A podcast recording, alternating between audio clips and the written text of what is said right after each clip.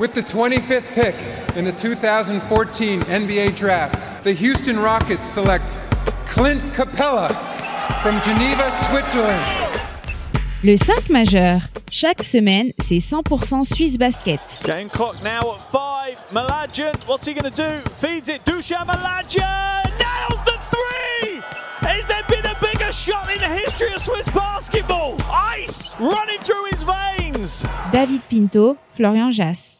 Bonjour, buongiorno, good morgue, bienvenue à toutes et à tous dans votre talk show basket préféré, le 5 majeur, l'émission qui dit tout haut ce que le monde du basket pense tout bas. Et à mes côtés aujourd'hui, il est là, de retour au poste après un repos bien mérité, votre expert basket préféré, Florian Jass. Hello Maïdir, comment il va Salut David, salut les amis. Eh ben écoute, ça, ça pourrait aller mieux, C'est sûr. ça va quand même.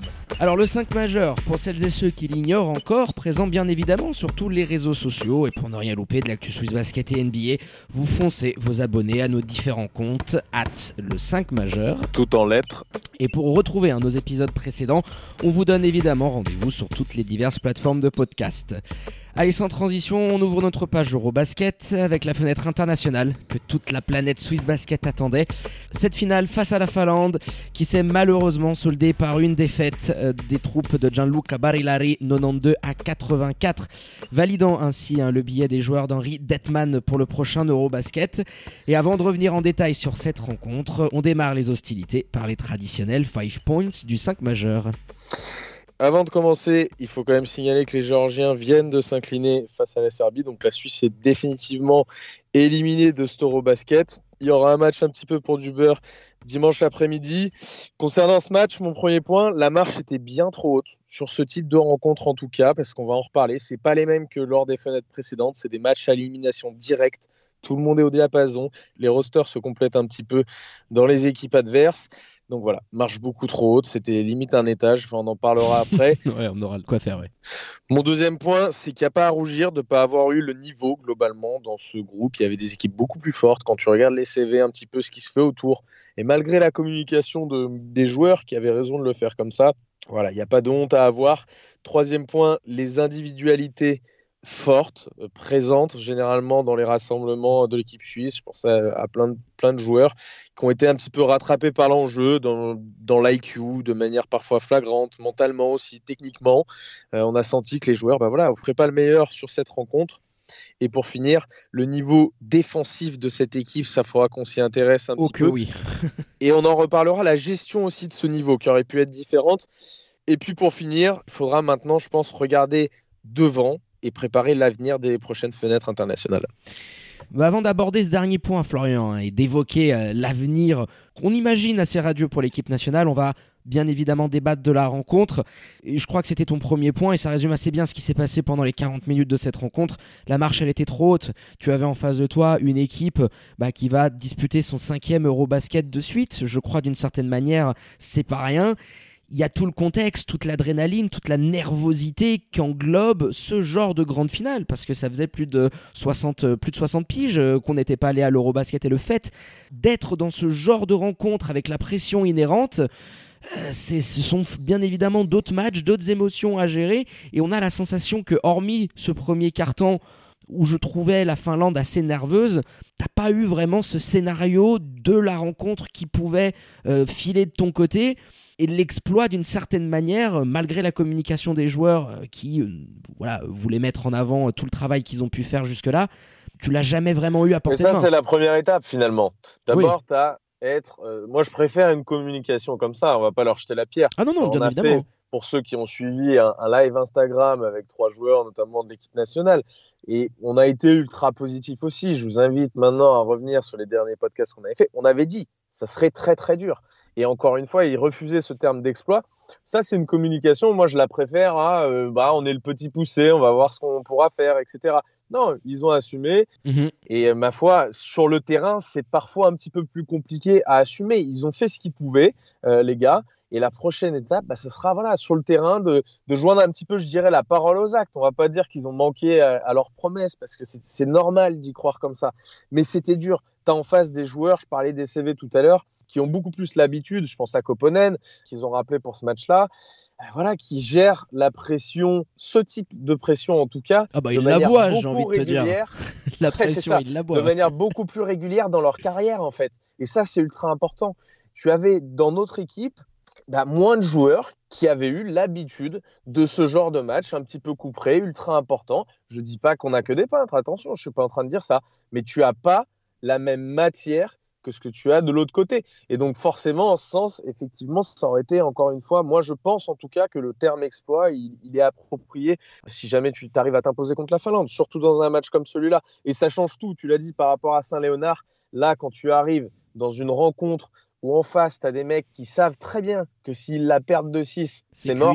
Et bah, dès le début, alors tu les trouvais peut-être un petit peu nerveux au début, mais bon, les systèmes, tu vois que c'est récité de manière, euh, de manière limpide.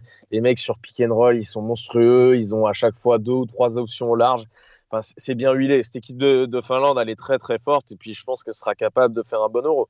Ah oui, oui, bien évidemment. Hein. Ça sous-saline aussi quand tu des joueurs euh, avec ce vécu et, ce curriculum, euh, comme tu le mentionnais. Ça t'aide parce que le premier carton, tu tiens d'une certaine manière, t'encaisses un, un tiers du parking qui te fait très très mal, hein, juste avant le buzzer, mais t'es à 4 pions, donc tu te dis pourquoi pas en fait, on est dans la rencontre. Une seconde près d'ailleurs, Douzan il a failli en envoyer un, putain qui aurait valu le détour. Hein. Qui aurait valu le détour, on connaît l'animal hein, d'une certaine manière, mais euh, là où je suis d'accord avec toi, c'est que dans ce genre de match là, c'est un petit peu comme au tennis, quand t'arrives dans les tie-breaks, euh, dans les 5 sets euh, pour les pros en grand chelem, c'est là où tu vas te reposer sur des schémas de jeu que tu connais, faire des choses sur lesquelles tu as appliqué et à partir du deuxième carton, où vraiment, d'une certaine manière, on est rentré dans, le vif de la rencontre, et eh ben, les Finlandais, c'est là où ils ont montré toute leur expérience. La concentration, l'application, euh, l'adresse à trois points euh, qui était absolument euh, dingue. Ils étaient à 60% pendant de très très longues minutes. Et, et c'est vraiment dans ce deuxième acte où tu as senti toute la différence qu'il pouvait y avoir entre les deux équipes parce qu'on avait non plus pas la sensation que les Suisses passaient totalement à côté ou étaient en train de nous livrer un non-match. Mais ah là, je te trouve très gentil quand même. Hein. Sincèrement, sur le deuxième quart, tu, tu vois très bien à ce moment-là, ça, ça, s'appelle la mémoire du sportif, la, la, mémoire intelligente un petit peu. Il y en a qui ont déjà vécu ça, euh, il y en a d'autres qui ne l'ont pas vécu, ce moment un petit peu serré, ce mhm. moment un petit peu charnière dans une rencontre. Et là, tu vois très bien euh, sur ce passage, l'expression collective offensive de cette équipe suisse, elle se délite complètement. Tu as des trucs, euh, Joe Dubain nous fait un passage catastrophique. Euh, Michel Ofikenzege, tu vois, ses fautes en allant prendre la position, des petites fautes. Ah oui, non, mais je suis d'accord avec toi. On n'a pas été performant dans ce deuxième non, mais là, Ils complètement le fil. et moi, je, je pense que c'était beaucoup plus du fait de la Finlande qui s'est vraiment mis sur un rythme. Non, non, non la, Finlande, la Finlande, sincèrement, en tout cas, de mon avis, elle n'a pas réellement changé son game plan. Elle récitait parfaitement offensivement ce qu'elle faisait sur le, sur le premier quart-temps. Dans le deuxième quart-temps, elle a continué de le faire et il y a eu des erreurs. Enfin, les erreurs dont je parle, moi, j'ai vu des, des, lancers francs, tu vois, où les mecs arrivent même pas à se concentrer sur un box-out, des prises de position, des passes euh, main dans la main, euh, où les mecs, ils arrivent même pas à la faire arriver au bout. Enfin, dans ce moment-là, tu sens vraiment que c'est là quand je disais, je sais plus si c'était mon deuxième ou troisième point, mais tu es rattrapé un petit peu par l'enjeu et ça se sent dans tous les, critères de jeu, dans l'IQ, ça se sent aussi mentalement et ça se sent techniquement parce que tu as des joueurs qui sont beaucoup moins forts que ce qui se fait en face. Là, ce deuxième quart, c'est en quelque sorte le tournant du match. Et tu, as euh, l'exemple, tu vois, je te parlais des lancers, tu as deux, trois fois d'affilée où les mecs ils prennent un rebond offensif sur lancer franc, des, fautes loin du ballon, euh, tu as peut-être Marco même qui se prend une petite technique, ou je sais plus si c'est en début de deuxième, mais tu vois tous les défauts ressurgir dans un moment ultra important parce qu'en face, euh, ça déroule et que toi, tu as un petit peu moins l'habitude simplement. Hein. Oui, alors après, on se rejoint hein, par rapport à ça. Moi, je mettais plus euh, cette défaillance dans les moments importants et ce deuxième quart a été euh, un des moments charnières du match par rapport au fait qu'en face, c'était beaucoup plus appliqué, concentré, défensivement. Ils ont vraiment proposé quelque chose de très très costaud et d'une certaine manière, j'ai l'impression que les Suisses, ils n'ont pas pu se mettre à ce niveau-là. Et puis, moi, j'ai l'exemple d'une contre-attaque où c'est euh, Arnaud Couture qui essaye d'envoyer, euh, je crois que c'est Joe Duba en aller-hoop, et t'es en train de te dire, non, non. Bah, elle, est, elle, est, pile dans ce moment, celle Ouais, ouais, elle est pile dans ce moment, hein, où c'est dans la fin de carton où tu perds pied, euh, les rebonds offensifs avec Joe Duba, qui loupe 4 lancers francs. Globalement, dans cette période-là dont tu es en train de parler, tu as tous les joueurs, enfin, tu as Joe, Joe Casadi qui fait des erreurs que tu ne vois pas faire habituellement. Je crois qu'il perd 3 ou 4 ballons à ce moment-là. D'ailleurs, il est sorti très rapidement, mais effectivement, tu as tout qui est réuni dans ce deuxième quart. Bah, pour te montrer ce qui te sépare un petit peu d'une sélection comme euh, la sélection finlandaise, hein, tout simplement. Bah, c'est exactement ça. Dans tous les domaines de jeu. Et c'est ce que je disais dans mon deuxième point où je sais plus, mais tu as pas à en rougir. euh, cette équipe-là, on le sait, elle peut avoir des moments comme ça de concentration, etc. On, le voit très bien. Les joueurs, les, individualités sont un petit peu. Je crois que Joe Casidi il finit à deux, doigts du triple-double, peut-être une assiste ou un truc comme ça, ou un rebond, je crois. Oh, bah, il nous a souvent habitués à ça, mais il a trop de pertes de balles, Joe Casidi. Globalement, je le trouve pas, je le trouve pas bon. Tu vois, je dirais le, seul peut-être qui sort son épingle du jeu. C'est Arnaud et Roberto pour moi. Son, run en fin de match. Arnaud, sincèrement, il a tellement euh, défensivement coûté par moment que je le mettrais pas dans cette catégorie. Moi, je mettrais plutôt un mec comme Roberto Kovac qui à chaque fois est passé, a été intéressant. Tu connais ses forces et ses faiblesses un petit peu. Je dis pas qu'il a tout bien fait, mais c'est celui qui pour moi sort un petit peu euh, du lot, qui a été capable de maintenir un niveau de jeu plus ou moins régulier, qui a assumé aussi à la création, quand j'en parlais juste avant, un gars comme Joe Casadi était euh, en, délicatesse. Hein. D'ailleurs, sur le dernier rassemblement, on l'avait vu aussi un petit peu en difficulté sur, le deuxième match, il me semble. Mais bon, voilà, tu as ces petites choses qui, mises bout à bout, bah, ne peuvent pas te permettre de rivaliser avec une telle force en face. Non, parce que euh, dans ce deuxième et troisième acte, euh, la Finlande, euh, elle a déroulé son jeu. Et puis quand t'as des talents. Elle est, en tongue, la Finlande. Ouais, c'est ça. Puis le quatrième carton aussi, on revient et le score, quand tu lis simplement le résultat, tu peux te dire, ah, ils ont pas été très loin. Mais non, le quatrième carton, ils étaient complètement enroulés. Mais voilà, les Koponen, Maxuni, qui a eu un, step, un step back three à un moment donné. Arnaud Couture fait une faute sur lui. Euh, qui mhm. lance d'une certaine manière la Finlandais derrière. C'est dans le deuxième encore, hein. ça, ça, rentre, euh, je crois que c'est dans le deuxième quart ça. Ouais c'est ça, c'est dans le deuxième quart. Mais tu vois, moi par exemple d'une certaine manière, et ça vient rejoindre ton quatrième point, là où j'ai été un petit peu déçu, c'est dans la réponse défensive qu'ont pu proposer les joueurs de Gianluca Barillari. Tu vois, tu l'as assez bien résumé. Il n'y a pas beaucoup de satisfaction à te sortir de ce match-là. Kovac, moi je mettais Arnaud, mais bon, il n'a pas non plus sorti une performance dingue. Il met de l'énergie. Et voilà, il met de l'énergie. Tu peux pas lui en vouloir là-dessus. Mais derrière, c'est un petit peu tout. Alors Joe Casadi, qui nous habitue à ces standards statistiques, mais il y a encore beaucoup trop de pertes de balles à l'instar de ce qu'il avait fait contre la Géorgie. Et derrière, ça déçoit. Les frères Mladjan, ils y sont pas. Marco, il est handicapé par les fautes. Euh, Dujan, défensivement, il Quand tu es rattrapé, si tu veux, par une intensité, je veux pas être méchant avec Marco et Dusan, que je trouve impressionnant en championnat notamment, mais je pense qu'on le verra aussi quand arriveront les playoffs. Ça dépend sur quel format c'est joué. Mais quand tu rentres dans une intensité aussi haute, et que tu n'es plus un petit peu dans un fauteuil assis parce que les mecs ils puent le talent et ils puent le basket, et bah ça devient beaucoup plus difficile. Et défensivement, tu disais, moi j'aimerais qu'on mette le doigt là-dessus et notamment sur la gestion que tu as eue parce que je crois que tu es une des pires euh, défenses. Enfin, forcément, c'est pas nouveau là sur les deux sur les deux fenêtres qu'on a vues avant. Défensivement, il y avait des choses à dire.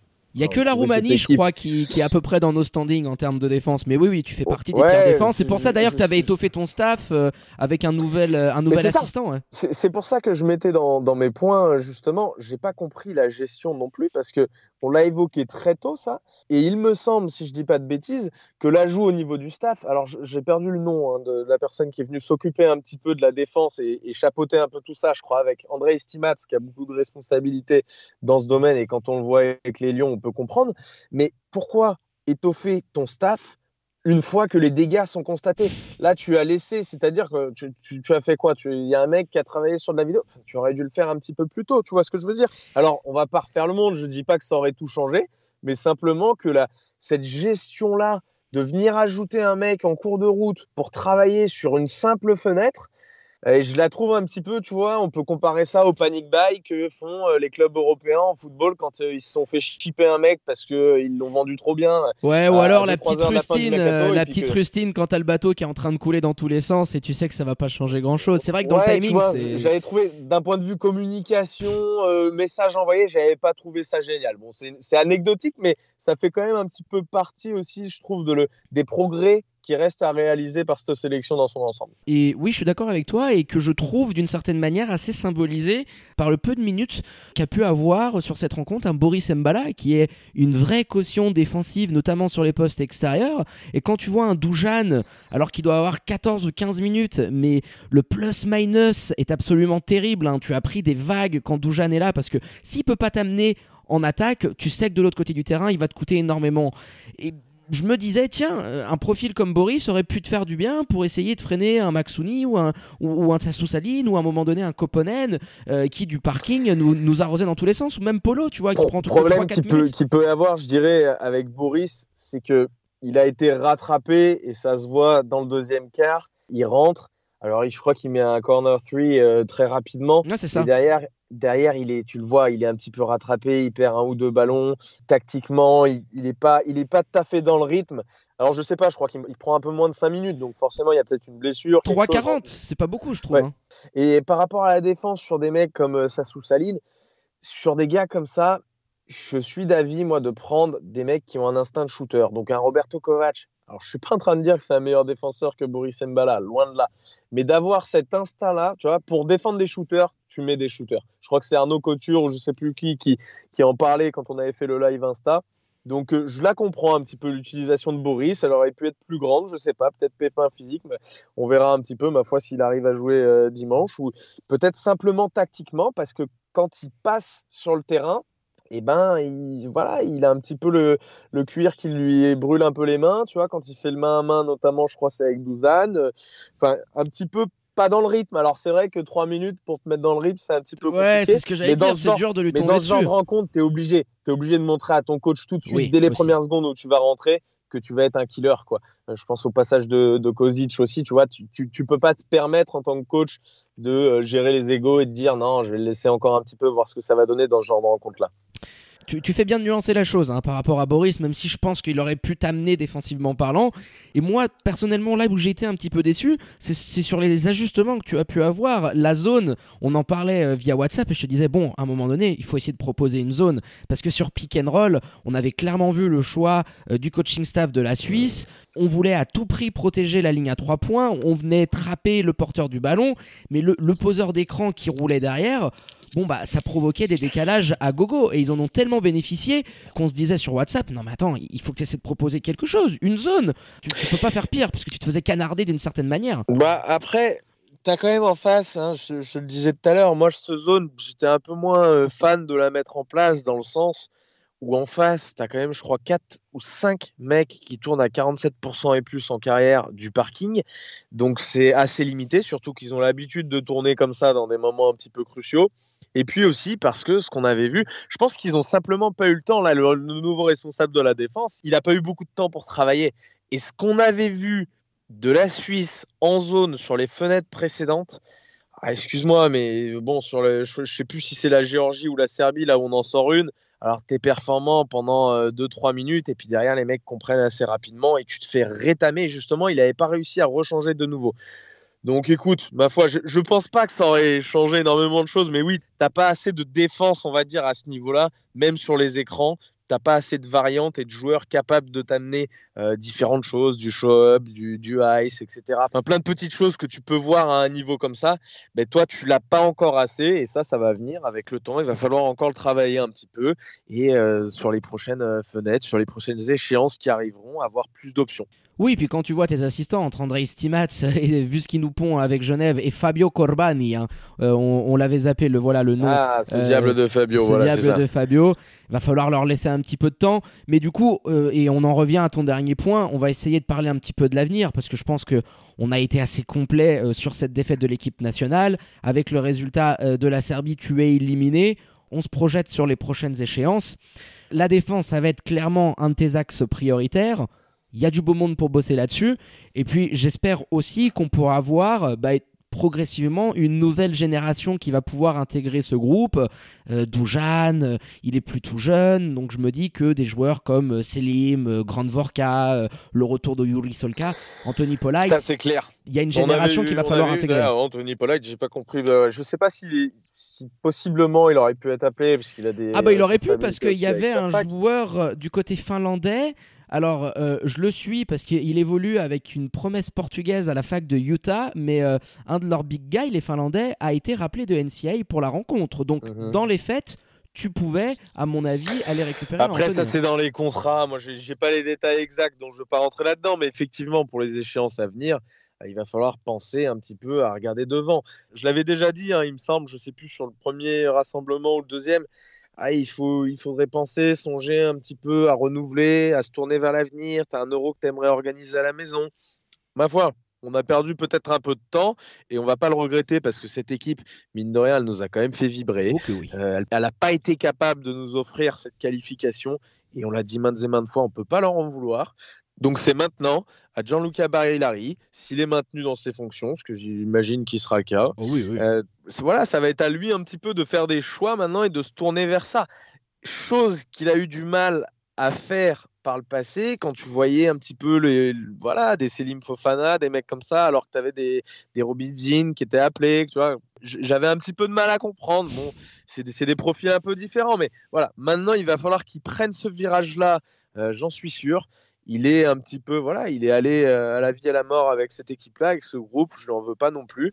Mais là, effectivement, il va falloir faire des choix pour préparer cet avenir et avoir des joueurs qui ont encore une fois euh, des qualités individuelles meilleures que celles qu'on a vues euh, dans, dans, notre roster aujourd'hui. Et quand je dis des qualités individuelles meilleures, je parle surtout d'expérience de haut niveau. Ouais, bah, ça va être ça, de toute façon, au bout d'un moment, Florian, hein, le nerf de la guerre, d'arriver euh, à garder cette cohésion, euh, euh, ce collectif que tu as pu créer sur ces derniers mois, sur ces dernières fenêtres internationales et venir incorporer cette nouvelle génération. Il va aussi, je l'espère, bah, prendre à bras le corps la question des big guys. On a vu Arnaud bah, qui souffre quand même beaucoup hein, quand Joe Duba prenait la relève. Tu sais que sur le poste 5, alors même si tu as remporté la bataille de rebond, et c'est signe qu'il y a eu énormément énormément de boulot là-dessus.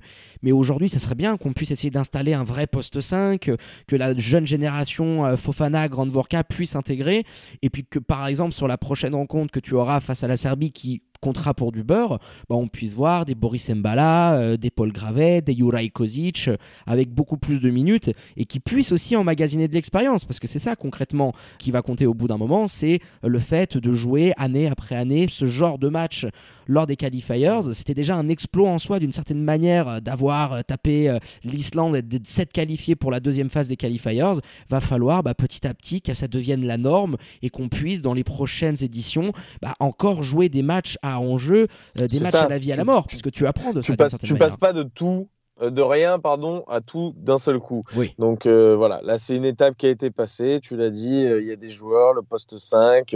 Après, ce qu'il faut surtout imaginer et espérer, c'est que tu aies des joueurs qui soient capables de manière régulière de jouer ce genre de rencontre, et pas seulement dans les rassemblements nationaux. Tu vois, tu me parlais du Rajkovic, je sais pas s'il a le niveau d'aller euh, au-dessus d'un bon cours. Tu vois, je veux pas m'aventurer sur ce terrain-là, mais je pense qu'il va falloir aller piocher un petit peu en dehors de ce que tu as là aujourd'hui à disposition.